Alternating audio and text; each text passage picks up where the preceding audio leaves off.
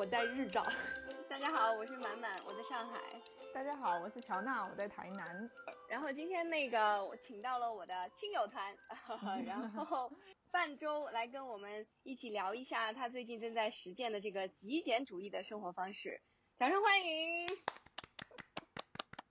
呃，大家好，我是半周，来自成都。非常有意思的一件事情就是，其实半周跟半周是我的表弟嘛，我们一直都是关系很好的。但是关于他做这个极简主义的这个这个生活，我还真的是挺逗的。我是通过那个豆瓣才知道的。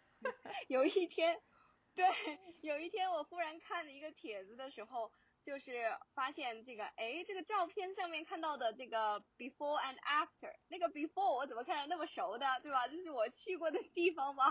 但怎么 after 把所有的这个家具都给就是卖掉了呢？对吧？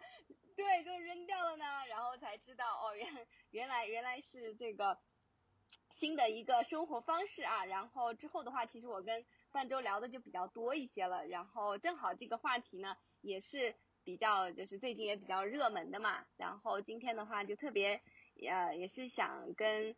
这个就我们一起来聊一聊，就是这个实践下来的一些感受吧。因为确实，我觉得在我身边啊，我觉得真正的有勇气，就是就真正的有去这么去实操的人，就真的去实践这个呃极简主义的人，我感觉还是就没有啊。我觉得除了除了就半周一个，我就真的不认识第二个人。对，就是直接 personally 认识的这种。对，所以我觉得也是很难得的。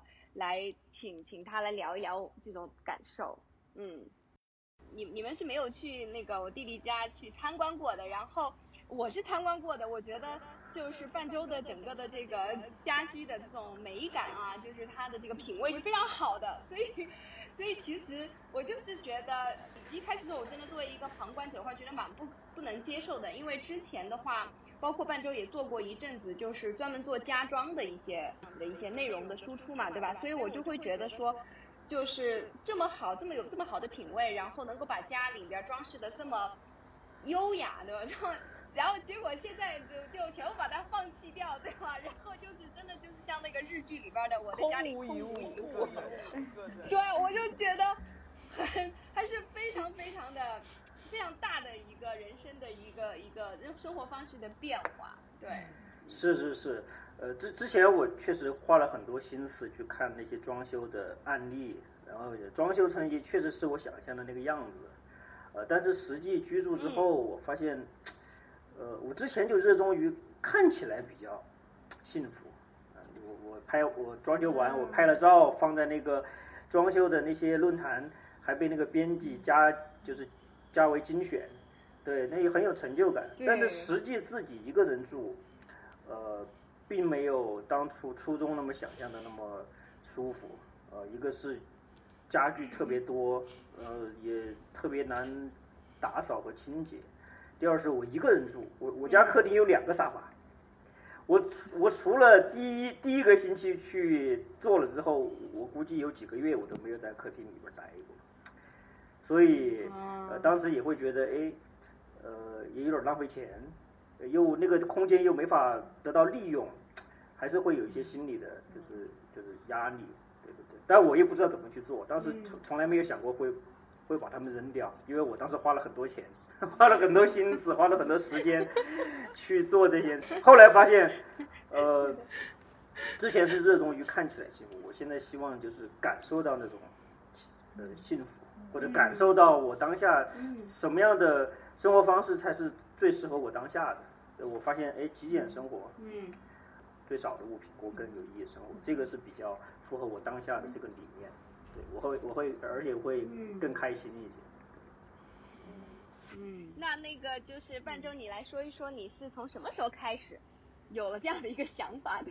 我大概是去年十月份，十月底，然后有几次我的猫呢。就在家里边乱尿，就尿在我的沙发上了。然后我把那个沙发套洗了几次之后，有一次发现它把那个尿，呃，尿在那个沙发的海绵垫里边了。就是我很崩溃，我无论我试用了市面上十多种那个洗涤剂，都无法去除那个味道。我当时特别崩溃，我就想说，实在不行我就把那个沙发卖掉了。然后我就真的这么做了，我把那个沙发卖了，我发现，哎，原来我可以不用沙发。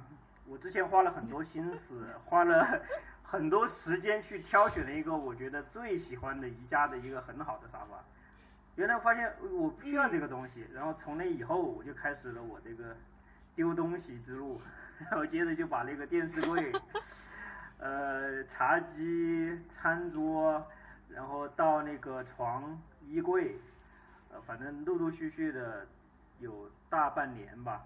现在我家里边儿，呃，几乎没有什么任何家具了，也没有衣柜，大概所有的物品大概就放在那个地上，可能就只有四四五个平方，就特别特别少。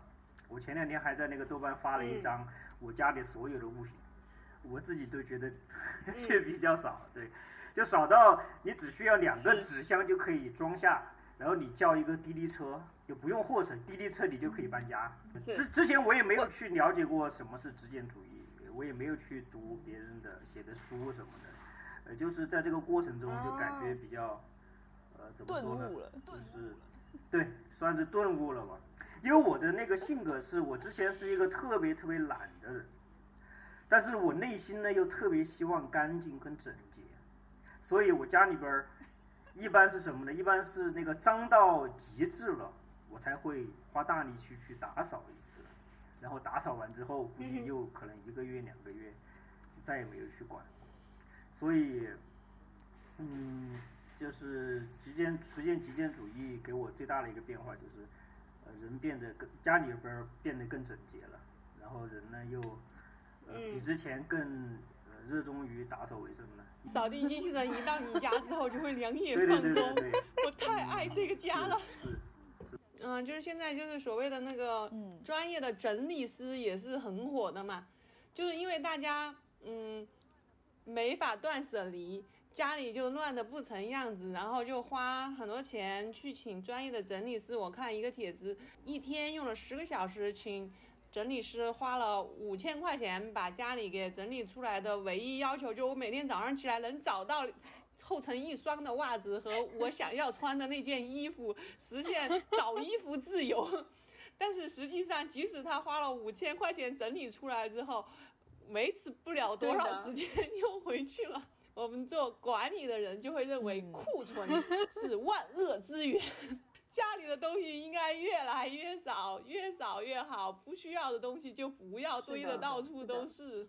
但但是真正能做到像半周这样，你在明白这个道理之后，毅然决然的舍弃的，真的是还是挺不容易的，因为要痛下这个决心。我经常就是在想说，是不是就是其实很多事情就是你去做了以后，你你会发现也没有想象的那么那么难。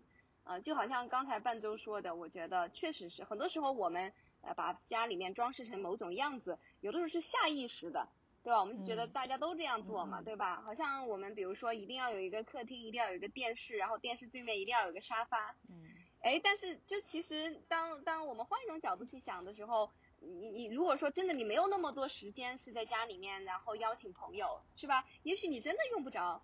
啊，其实我们家就是我，我们家现在已经把那个沙发给扔掉了，因为真的就是我，我记得之前之前有看过，对，看过有一个帖子，就是讲今天很多城市里边，大城市里边的年轻人其实社交生活是比较欠缺的，尤其是很少其实到家里边人的家里边来的社交，对吧？就可能比如说大家也是租房子呀什么的，各种不方便，所以如果要要聚会的话，可能都在外面去，所以真的没有啥必要在家里面弄一个大沙发。然后，所以我们我们就是把那个空间感觉那个客厅可以多多留出来，然后就放了几个垫子啊，然后可以坐，然后一个小的咖啡桌这样子，就感觉这样还还挺舒服的，比较日式的那种。可能去尝试一下一些新的新的呃生活方式，也是发现嗯完全可以的。我们家首先就是打破常规的第一个事情就是。我们把茶几给扔掉了，就是因为我们其实的初衷是希望孩子可能那时候还小，在家里有比较大的一个活动空间。嗯，客厅肯定是属于最有空间的一个地方，茶几放在那个地方，就就相当于把空间给那个本来是一很整块的一个空间给拆碎了嘛。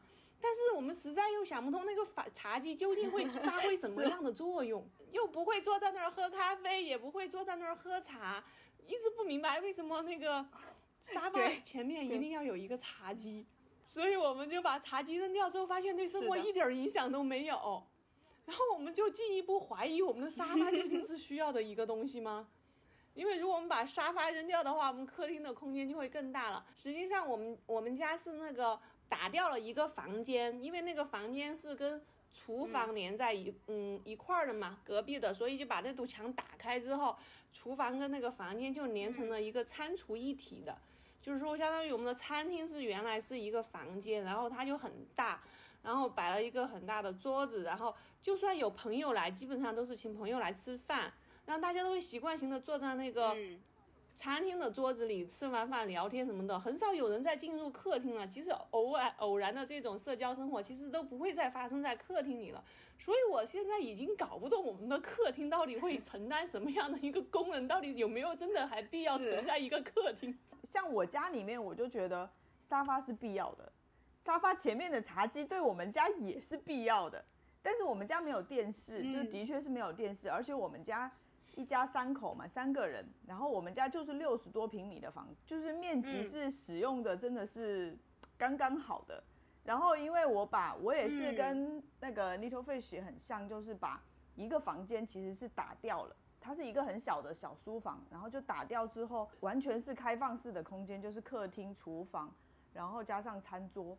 那是整个联通的一个大的长方形的空。当时我做那个房间设计的时候，我就知道说我们家所有的最主要的中心活动就是在餐桌，所以我买了一张特别大的餐桌。那一张餐桌真的就是吃饭，然后以后我儿子写作业，然后现在画画，然后我们看书什么，全部都在那张桌上发生，包含就是聊聊天啊什么都在那里，那就是刚好是我们那个。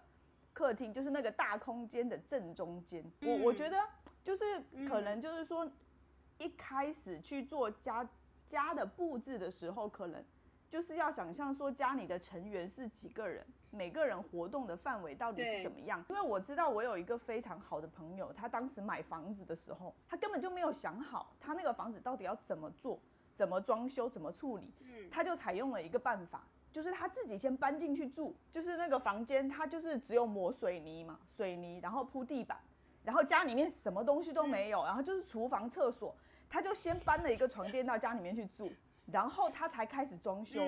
就是我先装修客厅，或者是装修厨房或者什么，他要先在里面住的很，就是知道自己的状况是什么样了，然后他才开始一间房一间房的装。我我觉得他的那个想法也是非常好，我觉得对非常特别。然后他 对就是装修出来的就完完全全符合他自己的生活习惯。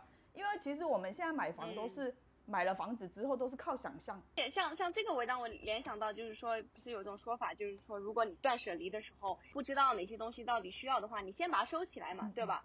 比如说你过个半年一年，你完全都没有想过要用它的话，那么这些东西其实真的就可以把它处理。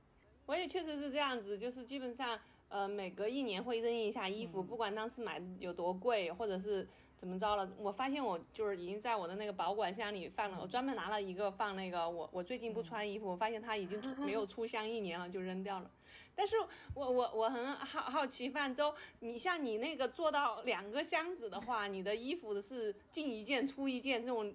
就库存周转率很高的这种处理，还是怎么怎么做到的这些东西的调度呢？我有五件一样一模一样的 T 恤，有三条一模一样的裤子。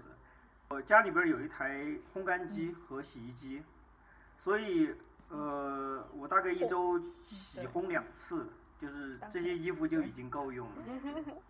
我我们家也是衣服真的特别少，就五件 T 恤就保持这个量，然后比如说其中一个洗变形了，或者是呃旧了，然后再再买一个一模一样的 T 恤进来，然后把这件扔掉吗？对对对，我买的那个优衣库最便宜的，好像是二十九块钱一件，我觉得还挺舒服的，穿起来。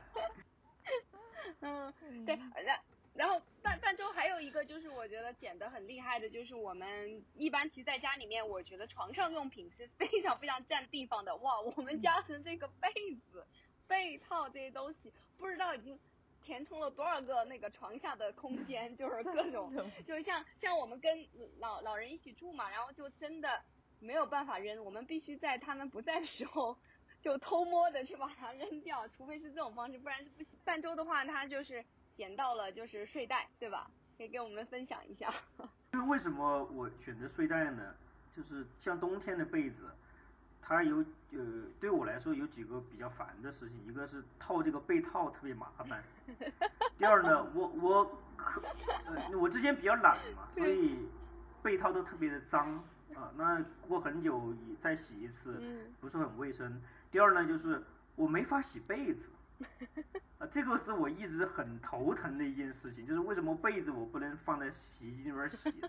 所以我就尝试，哎，有没有另外一种替代的方案？然后我就网上看，发现哎，户外的这种睡袋，我就我就拿来尝试一下，因为那个睡袋的说明有写它是可以机洗的，我就想着，既然睡袋在呃在野外户外这么冷的地方它都能够保温，那么家里边逻辑上一样的可以。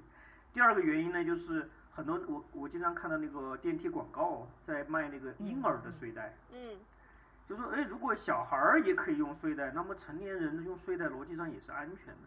然后我就尝试了一下，呃，前后换了好几个睡袋，现在在宣到满意的。呃，我觉得对于我来说体验还可以，嗯，体验还不错。我我现在都把被子那些全部扔了，家里边就剩了两套睡袋，一套呢是冬冬天用的，一套呢是春天用的。嗯。然后我每周会洗一次。嗯。就很干净，也很也很舒适，但是很多人他。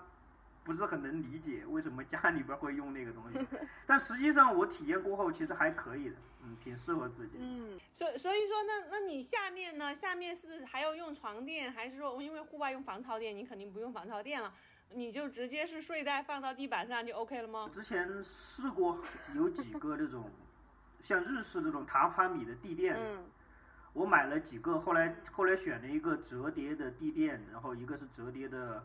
加上一个折叠的乳胶床垫，呃，乳胶垫就很薄的，嗯，呃，就就铺在地上，大概就就只有十厘米左右，嗯，就睡起来还挺舒服的，嗯，嗯，我当时是特别去对比了，之前我被那个广告洗脑，他说最好的床垫是那个希尔顿的那个床垫，也很贵，好像三四千，当时就觉得那个那个肯定舒服，就买回来，但实际上我对比发现。我买的一百块钱的地垫跟那个三四千的希尔顿的床垫没有任何区别，这对于我来讲没有任何区别。对床垫，我觉得还是因人而异的，嗯，并不是说广告说上说的特别好，那就会睡得很舒服，还是要实际去体是的。我之前提到家里边呃有那个保留了呃茶几嘛，呃呃就是网上很多人说哦极简主义。就是要你家里边就不能有沙发，不能有床，然后你的家里的物品要减小到多少多少件，其实这是不对的。那极简主义它呃因人而异，每个人都有属于自己的极简主义的生活方式。只要这个物品是对你有用的，你就可以留下来。如果你是一个音乐爱好者，那你家里边有一大堆音箱或者音乐器材，那它也可以是一个极简主义。嗯，对的。所以我们家现在客厅。最占地儿的就成了各种花花草草，就是我养的各种花花草草，然后我妈就不能理解，她说那个北京的房价那么贵，你这些花花草草占的这个面积都 都占掉了多少？我说那我还拿我的客厅来干嘛呢？反正我客厅里现在也是空空的。就如果你在养花的那个过程中感受到快乐，对，我觉得就 OK。因为极简主义的核心理念就是呃。嗯，就用最小的物品，就是把你的物品的数量降到最低，然后用省下来的空间、时间、金钱投入到你最当下最在乎、最喜欢的事情上。嗯，是的。嗯，我我觉得这个是特别好。不是说一定要去把它什么减到多么空，或者说是要把那个呃，就是一定要达到某一个什么标准。关键就是，确实，我觉得是对现在这种消费主义的一种对抗嘛。对吧？就是不要轻易的被这些广告这些洗脑，被别人那些就是炫耀的生活方式洗脑。就你自己想清楚你自己想要什么，然后不需要的东西就尽可能可以给它减掉。是，就像家装很多广告或者宜家什么的，大家会觉得哦，原来家就是这个样子，就应该是这样的。实际上，实际上不是，实际上不是，不一定适合你。是。你们刚刚讲到那个家里用睡袋睡觉啊，然后我就想起说，我跟我老公那个时候刚从成都到上海的时候，租了一个房子嘛，然后因为房子是空的，什么都没有，所以我们就想说，反正我们要搬家的，我们就不用买什么东西。然后我们就把那个我们，因为刚好我们到上海之前不是就刚好环中国行嘛，然后就有睡袋、帐篷什么这种东西，我们就在那个房间里面就搭了一个帐篷，就在里面住了。然后你知道，然后房东就是 房东来的时候他就看到了，然后就直接把我们赶出去了。就他就不能理解说，就是怎么会有年轻人会在自己的家里搭帐篷，然后住在家里。然后他就觉得说这样子的年轻人就是行为是有偏差，或者是就是说可能是属于不正常的那一类的人，然后他就没有办法接受说他的租客是这样子的人，所以就限我们一个礼拜之内就搬走，然后我们就真的一个礼拜之内就换了一个房子，嗯。很快，这么狭隘的人嘛？对吧？他就觉得正常人就是应该睡在床上的，就好像有一些年纪稍微中年或者是老年人，他真的就没有办法理解说，一个好好的年轻人为什么不好好的去工作，然后要去什么环球旅行啦，然后要去干一些什么奇奇怪怪的，你要创业啦，就是他就不能理解说，为什么你正常的人生不过，然后要去过一些这样做一些这样子的比较不一样的选择。我觉得有有的确有很多人他没有办法理解这样子的，就是选择到底是为了什么。所以，我我也是觉得，就是说，今天我们找半周来聊一下，我觉得就很很有意义的嘛。就是其实我们就是聊一聊，就会发现，其实每个人都是在用自己的方式去找到自己觉得最舒服的一种生活的，呃，对吧？一种方式嘛。就这个根本就没有什么说刻意的要就是与众不同，其实就就真的是去一个。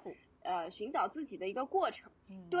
然后很多人其实他没有，他好好像做的他的方式，呃，就他的家装，然后他自己的生活节奏，还有所谓的这种社会时钟，对吧？都跟这种惯例的一模一样，这个社会的主流一模一样。其实并不等于他就就多么的正常，多么的成功。他有的时候就只是他没有去思考，对吧？他根本就是随波逐流，没有去想过自己到底要什么。对啊，对啊，嗯。对，就是我我觉得，虽然我有的时候会经常说老老年人会比较喜欢收集东西嘛，不扔东西，真的就是像我我们家的话就是这样，就是塑料袋，对吧？对。我记得那个李李李雪琴好像李雪琴还吐槽，就是东北的家长好像都是囤塑料袋，都有这个习惯，就我们家也是，就基本上就是老年就是老人的话不会扔任何一个塑料袋的，但凡它是好的一个塑料袋，是绝对不会扔掉的。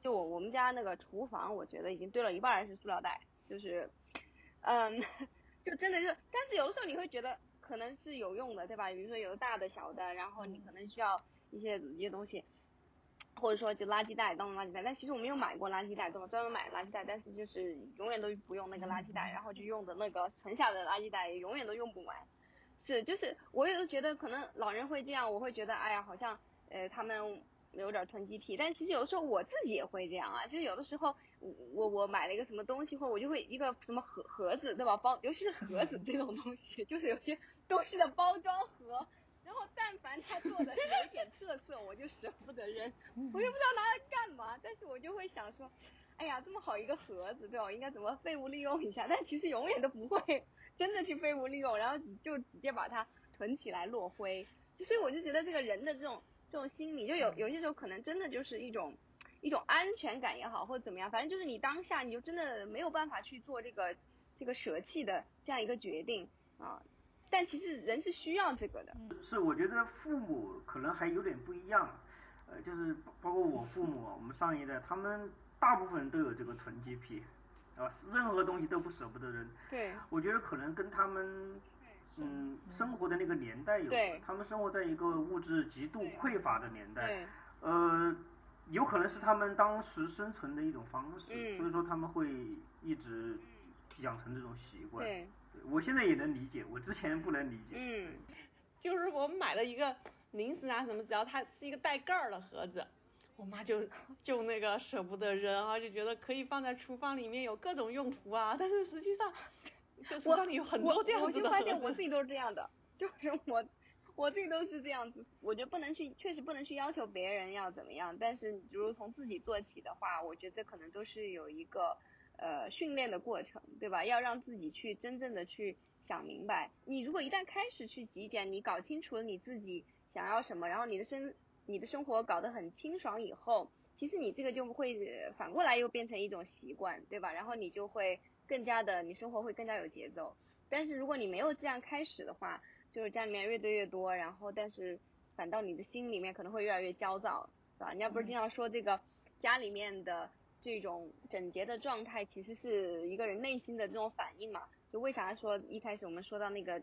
整理师为什么那那花那么多钱也也大家也愿意去去请这样的一个人来？因为实在是看到家里面乱七八糟的话，你你心里面就很焦虑嘛，你就没有没没有办法达到一个平衡。对他就是那种连找衣服，就是每天早上出门的时候都都找不到衣服了。然后他说那个他整理师来了之后给他整理出来一百双袜子，但是直到整理师上门前的。前一天他还在买袜子，因为他们找不到一凑成一对儿的袜子，就是整天都乱塞，就是那种。我觉得其实这个囤积还就是有这样子一个问题，你东西越来越多之后，你你以为我留在那儿有什么用？实际上你东西多了，就算你真的有用那一天，你也找不到。其实我有点能理解他，因为我之前就有二十双袜子，我不是因为囤积，而是懒得洗。所以说我买了二十双一模一样的袜子。那你现在呢？对对对，现在就每周都会洗两次。然后我鞋子也只有一双鞋子，前天下雨就打湿了，打湿了我会放在洗衣机里边洗，然后烘干就可以用了。洗衣机和烘干机是一个利器，有时候还是得得算个账。比如说我们其实很多家庭不愿意用烘干机嘛。因为像像我在北方无所谓，因为我们那边空气干燥，再加上冬天有暖气的话，衣服干的是很快的。但其实像南方的很多地方，特别到了梅雨季节，或者是那种像四川这种气候湿润的地方，衣服是很不容易干的。那你必然就会造成你肯定需要很多套衣服来换。其实有时候你你可以想一想，如果你每每件衣每每件每一类型的衣服你都要保保持很多套和你。用烘干机去烘的那点儿电比起来，到底哪个哪个更贵？在特别是在北京，我觉得挺适合烘干机的，因为你有了烘干机，就可以把晾衣服的那个空间省去了。你用了烘干机就不用晾衣服了，啊，甚至不用晾被子、被套那些都可以洗。第二呢，就是现在随着这个烘干机越来越普及，呃，比如小米有一款洗烘一体，已经降到好像一千九百多。已经很平平价了。嗯。另外，我我提醒一点，就是很多人说烘干机费电，但是你要去量化它为什么费电。其实烘干机的功率是一千瓦，一千瓦它工作一个小时只需要一度电，只需要三毛钱，其实是嗯挺省电的，算下来。所以说你量化之后，你就算你如果是要两套衣服轮换的话，哪个更费钱？哎，我我我觉得，我觉得真的就是像，尤其这个疫疫情来了以后，让很多人也确实就是认识到很多的消费主义东西是不是很必要的，对吧？比如说你说为什么我每天要穿不一样的衣服呢？对吧？以以前我我记得就是 最早开始工作的时候，可能大家都会有这样子的一个。基本的常识，对吧？你在职场，你肯定每天要有不一样的衣服啊。就是呃，但是其实主要的原因，呃，对，主要原因你要显示你换了。但是如果如果我就是买就是全部一模一样的衣服，对吧？我每天换，那那其实确实就是就就是呃，这种一种物尽，而且就物尽其用嘛。甚至我真的不可，我可以不用买那么多，就是我我就买一两套，然后我把它晾干了以后又继续穿，就是。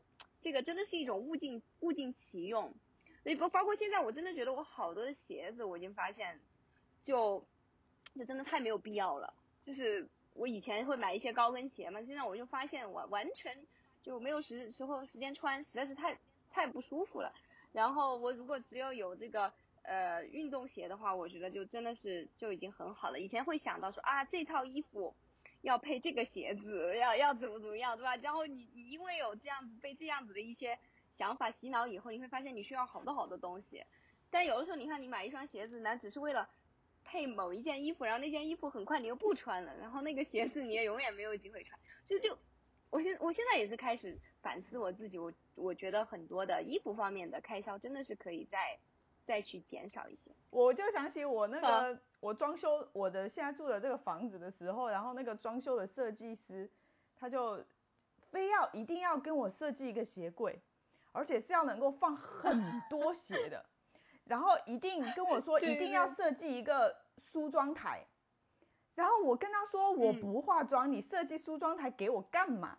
因为他是按照什么？他是按，因为他是一个男的，他是按照他的女朋友生活的那个习惯去想象别的女生她的那个生活的习惯需要一些什么东西去帮你做的一些初步的设计。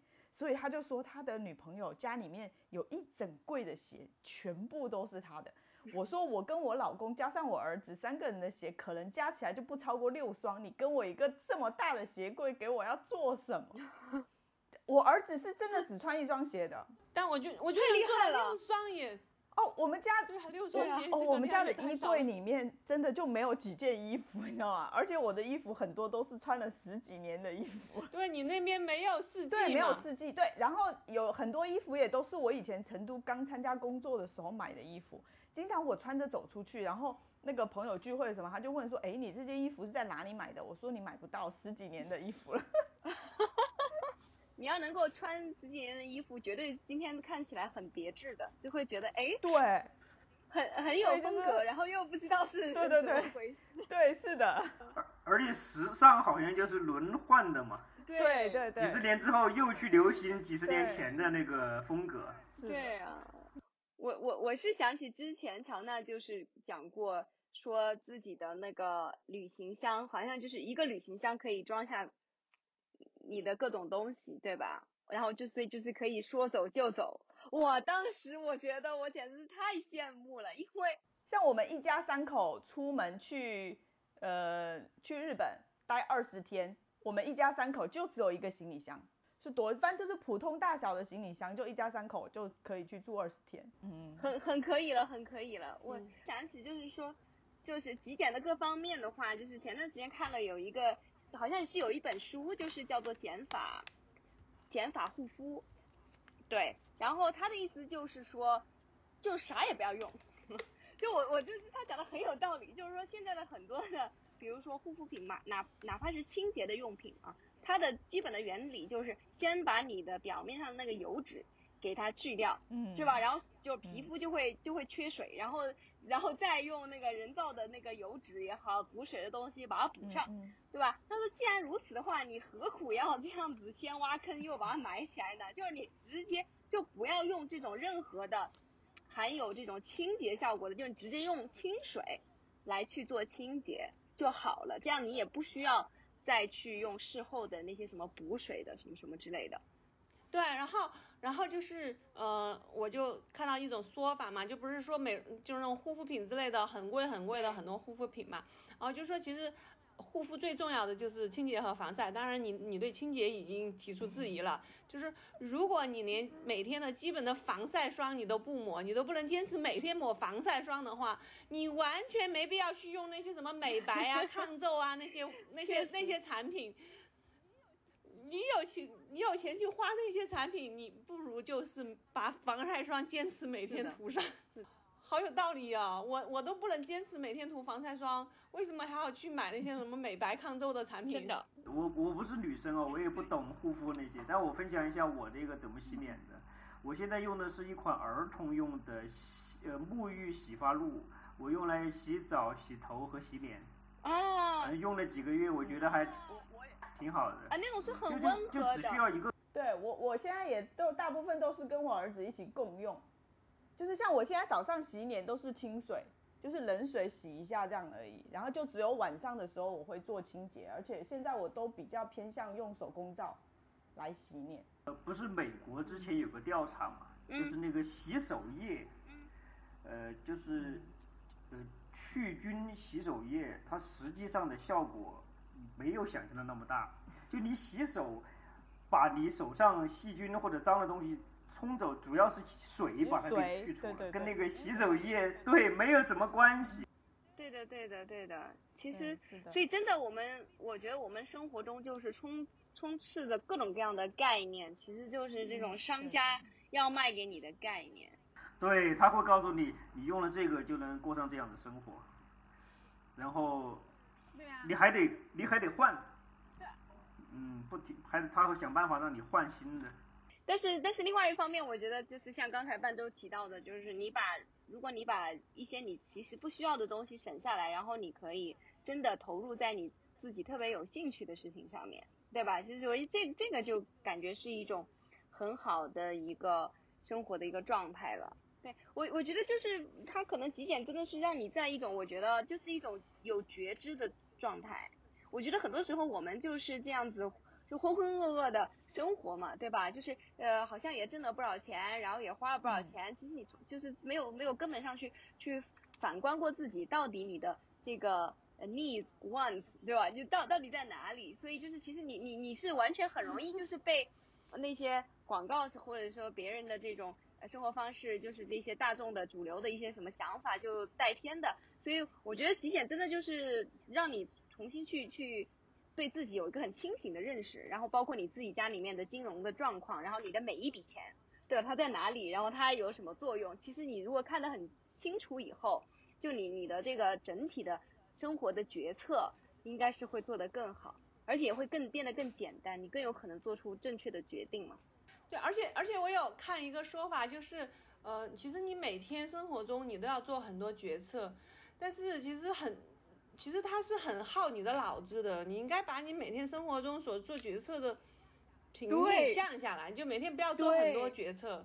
所以其实消费主义很不仅是花费了你的钱，更多的是花费了你的精力和时间在做决策。就包括为什么就是之前我们也一直说那个像，啊扎克伯格啊什么的，他就是他他一定是所有的衣服都是一样的，这样子他就不会花一分一秒时间在这个决定今天穿什么上面对吧？他就可以。把他真的全部的精力放在他真正重要的。满满刚刚就提到说，其实大家会被一些主流的意见啊，或者是主流的一些氛围影响。我就会想到说，其实，在极简主义或者是极简生活里面，还有一个很重要的部分，其实是社交极简。社交极简其实就包含了说信息的极简，就是你在网络上。待的那个时间，其实大家都会比较注重在物质方面，就是说我可能花更少的钱，抵制消费主义。但是如果你一直沉浸在信息很繁复的信息当中的时候，其实你就是会一直会被洗脑的，然后你就是会对自己的知觉感会越来越弱，然后你就会觉得说啊，原来大家都是这样的啊，为什么就是我我好像也应该是这样？那这个可能是最最难的，我感觉。对吧？这个真的是可能是，你看像像我们的话，因为有就是这个有老人呐，有小孩呀，所以他就其实就牵扯到非常非常多社会关系。对，所以就很多时候，即便我我比如说我我可能我内心我很想做到像像伴奏这个样子的，但是就是不太不太现实嘛，对吧？就是会有会有很多的呃各种各样的牵扯的这个因素，对。但但我觉得就是另另外一方面的话，其实像半洲这边也很有趣的，就是说因为因为这个，嗯，怎么算是误打误撞或自己悟出来的这么一种生活方式啊，然后就进入了这样的一个圈子，其实还是会蛮有趣的，会认识一些很有意思的人嘛。是是有一些呃认识一些就是喜欢这个极简理念的人，但对我帮助最大的还是。呃，马斯克，虽然网上没有人说他是一个极简主义者，但是他是我心目中的极简之神。对我，呃，因因为他其实我我我我会去学习他的生活方式。我之前是一个特别懒惰的人，然后呃睡懒觉，然后熬夜，呃有些时候是必须要。像我姐知道，有很长一段时间我需要借助那个褪黑素才能睡着。嗯。我睡眠质量特别不好。嗯。嗯，我也懒，好几天才洗一次澡，呃，特别的，之前特特又懒又不爱干净。啊，但是我了解到这个马斯克之后，啊，我我之前也尝试过很多次早睡早起。也就一两天可能坚持之后就就再也没有坚持，又恢复到原状了。嗯。啊，但是我了解了解到极简主义，然后了解到马斯克之后，我我了解到他每天早上七点起床，早上起来洗一个澡。呃，我看了他的视频之后，我第二天就这么做了。我现在已经坚持了大概半个月，呃，早上七点起床，起床起来洗个澡，晚上回来洗个澡。这个在之前是绝对，我觉得是非常不可思议的一件事情。嗯。这个在这个方面是我对我是一个很大的一个改变。嗯。嗯。我以前觉得哇，一天洗两三次澡的人，他是不是有洁癖？是不是有这种？对。实际上早上起来洗个澡，其实会让自己更清醒一点。它并不是说要，呃，身体要洗得更干净。嗯。呃，你早早上起来，你就会没有没有那么困。嗯。对，对一天的精神状态都会很挺大的帮助的。嗯。这个是我真的是无法无法想象，我我居然会。变成一个早上七点起床，然后早上起来会洗澡的人，在这之前我是无法想象的，而且我是非常反对的一件事情。我还有个问题呀，就是我不知道你有没有车啊？我一直一直在觉得这个车这个东西真的有没有必要要的这个问题。我是因为我一直上班的地方离我家就走路就五分钟，所以我就一直没有买车，也不需要买车。嗯。但是如果有家庭，他有的时候车是有有有些时候觉得没必要。但是比如说下雨天呀，比如说你们要接小孩儿呀，或者去什么地方呀，有车可能会更方便一点。对啊，就是因为有这样子的观念啊，嗯，就会觉得哎，如果没有车的话，下雨天怎么去接小孩儿呀？但实际上北京下雨的天 很少，而且如果真遇上下雨天，你去到周围堵得不得了。就还是会采取其他方式去接，所以我一直一直觉得这个这个车这个东西，其实我们家利用率很极低。如果是我的话，有些物品我确实它使用率低，但是又必须要要，我我采取的方式我就会，呃，找一个其他的物品把它替换掉，或者说跟其他物品合二为一。呃，如果是比如说我的话，我可能会把这个汽油车换成电车。它的使用成本更低，维修成本也更低。对，电动车成本会很低。我我反正是觉得我我们家那个车没有啥存在的必要，但我老公他可能是还有一点喜欢驾 驶的这种乐趣。对，我觉得很多男的好像都有这样子的一个乐。要要不要再再聊一下那个饮食方面的？就这这这一块儿。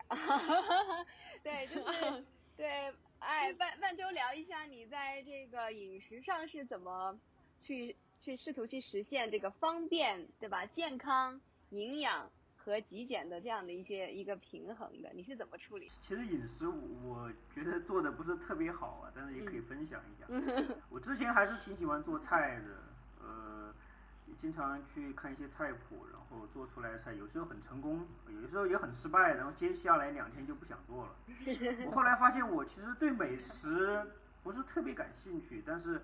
如果我做出来的菜获得别人的赞赏或者认同，我会有这种成就感。可能这种成就感，呃，我我我觉得对我来说更重要一点。嗯。然后极简之后呢，我就尝试，就是把这个做菜把它简单化。嗯。我我现在的方式是三种，我会呃在在一个星期我会做，我会我把它分为火食、水食和轻食。水食就是呃。去吃这个食材它本身的味道，比如说我会做一个牛腩炖萝卜，但是我不会放任何的调料，不会放什么姜葱蒜呐，什么胡椒，什么都不会放。但是你炖出来的菜，你会吃到那个萝卜甘甜的味道。这个是水食的一种方式。火食呢，就是我们四川人是吧？吃川菜吃的是调料的味道，因为这个听起来是不是很健康？但是。啊，有些时候真的就是没胃口，特别热天比较热，就想吃一顿辣的，所以我会用那个火锅底料加这个食材，也不会放其他的东西，啊，煮出来还挺好吃的。轻食呢，就是呃不吃米饭，我会用土豆替代米饭或者沙拉替代米饭。但是我人比较瘦嘛，所以我不能每天吃这个东西，可能一周两周才吃一次。对，现现在大概就是这样的极简饮食的一个方法。呃，其次呢，就是我我我我很推荐一个电器，叫那个电压力锅。嗯。我特别推荐。对，它可以，呃，呃，像炖的些牛肉啊什么，你自己煮都从来没有煮熟过，用那个东西半个小时就弄熟了。啊，我就说都是炖的菜嘛，主要都是。都是炖的菜嘛，主要都是。对，我现在厨房里边就炖菜用压力锅。厨房里边就只有一个电器，就是电压力锅，我连电饭煲那些都没有。你我所有的菜都用炖。那你不煮饭吗？呃，我有两个类，我有两个类的。呃，我一般是把这个汤炖菜煮好了之后再去煮饭，因为那个电压力锅煮饭特别快，十分钟就煮好了。正好那个汤正好要凉一会儿，就就正正好可以吃。哦。我家没有任何调料，没有油，我在家只吃牛腩，因为牛腩自带那个油，而且它的油脂含量还挺高的。所以我家的厨房跟我之前的厨房是完全是嗯变化特别特别大。嗯。就是。我以前也是地道的四川人嘛，然后出川之后真的是。很不适应外面的饮食，然后我老公是那个浙江人，他们就是吃海鲜的，所以一定要吃食材本身的味道。刚才我就特别不能够吃这种白茫茫一片的菜，但是自从我们家孩子也被这种搞成这这种要吃食物本身的味道之后，就我们家饮食真的就是倾向于吃食物本身的味道。当你然后你实际上过个几年之后是能够习惯，就是真的还是就是这些。不吃那么重口的话，你你会自我感觉身体负担就会轻很多，而且你也真的能吃到食物本身的味道。确实是油高真的是很不健康，确实就是有盐盐盐太高的饮食确实是非非常大的影响。因为呃半周还也也是养了两只猫嘛，对不对？所以我们也也也是可以分享一下，就是像宠物这边。你就是其实很繁琐，对吧？也会给家里面带来非常多的 麻烦。你宠物我就比较偷懒，就是就多花一点钱买那个全自动的猫砂盆，然后 然后猫碗、猫水，呃，猫的水水碗、水水那个我就用壁挂的，这样可以节省地面的空间。然后我用那个墙面的那种架子。隔板替代那个猫砂猫爬架，嗯，这样隔板你又可以放东西，猫也还可以上去玩儿，嗯，对，呃，猫粮我就买传统的猫粮，但是我不给它们吃罐头，我会偶尔会自自己做一些鸡胸肉，嗯嗯，我的逻辑是，我的逻辑是，如果是你的小孩，你会天天给他吃罐头吗？罐头其实它。并不一定是很健康的食物。就养猫主要是还是花了一些钱，对，去去买了一些全自动的东西。对于猫来讲，它只有两个匮乏感，一个是生存，一个是繁殖，对吧？如果我能我给它提供足够多的吃的、喝的，然后安全的地方睡觉，这就是猫最幸福的一生了。但我们人不一样，我们满足了吃，满足了喝，满足了住的，我们还要更多，我们还要跟别人比。